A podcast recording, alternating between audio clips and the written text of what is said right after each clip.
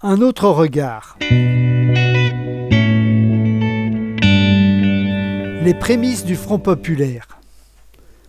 La mémoire du Front populaire de la grève générale de 1936 est vivante.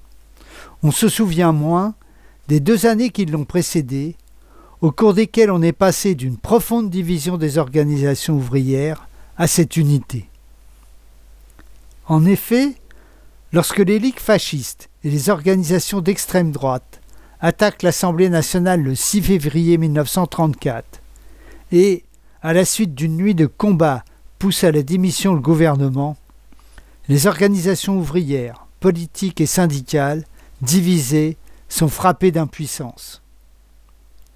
Si la division entre les fascistes et l'extrême droite empêche leur victoire complète, dans les mois qui suivent, elles poursuivent leur violence anti-ouvrière, leurs agressions physiques. Après Mussolini en Italie, l'arrivée d'Hitler au pouvoir date d'un an. L'inquiétude grandit avec le rattachement de la Sarre à l'Allemagne en 1935, l'entrée des troupes allemandes en Rhénanie en mars 1936.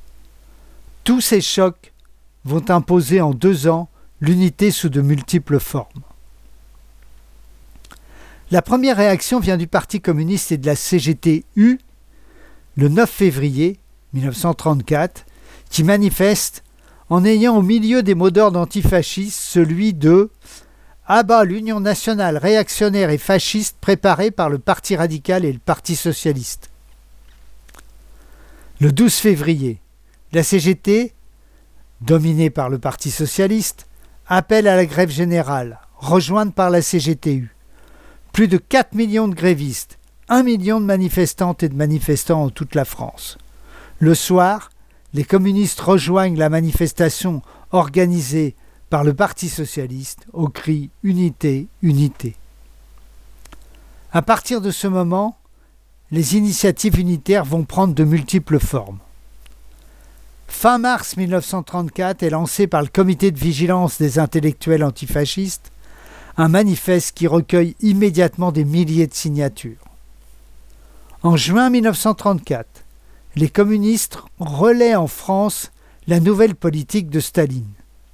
Celui-ci, inquiet de l'arrivée au pouvoir d'Hitler, cherche des alliés en Europe et inaugure une politique d'ouverture. Les communistes proposent aux socialistes un pacte d'unité d'action qui sera signé le mois suivant. Allant plus loin que l'unité des partis ouvriers, le Parti communiste, tout en affirmant continuer à lutter pour le pouvoir des soviets, prône contre le fascisme l'alliance avec les classes moyennes, c'est-à-dire le Parti radical, le parti de la petite bourgeoisie républicaine au centre de toutes les combinaisons parlementaires. Au niveau syndical, en 1934, la CGTU propose la fusion à la base, la CGT veut, elle, un congrès d'unification. L'accord se fera l'année suivante et le congrès de fusion se tiendra en mars 1936. Lors des élections cantonales d'octobre 34 et municipales de mai 35, le glissement à gauche favorise principalement le Parti communiste, alors que le Parti radical est en recul.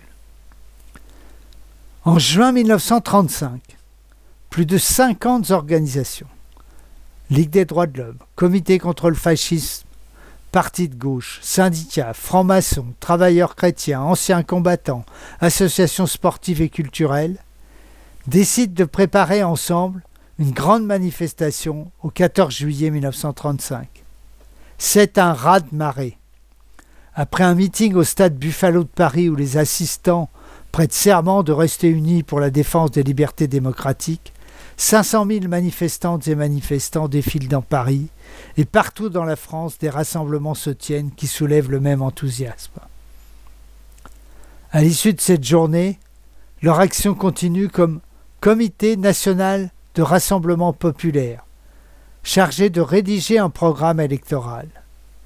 La Ligue des droits de l'homme, les organisations antifascistes, les syndicats et les partis, qui constitueront la majorité parlementaire, publie en janvier 1936 le programme du futur Front populaire. On est passé du front unique des organisations ouvrières et démocratiques à une alliance des organisations ouvrières avec la bourgeoisie radicale, dont les défauts apparaîtront ensuite. Mais on voit comment les mobilisations populaires unitaires, en réaction à l'émeute fasciste de février 1934, ont profondément modifié les organisations, le rapport de force et la confiance pour se battre, ce qui fera la force de la grève générale.